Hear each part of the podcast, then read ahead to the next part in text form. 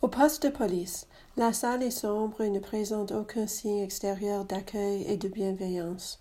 Le chef, petit homme au front chauve, ça six bald, est assis derrière son bureau. En face de lui, il y a un tabouret où viendront s'asseoir tour à tour les jeunes contrebandiers pour subir leur interrogatoire tout à l'heure. Au fond d'un pater et une chaise.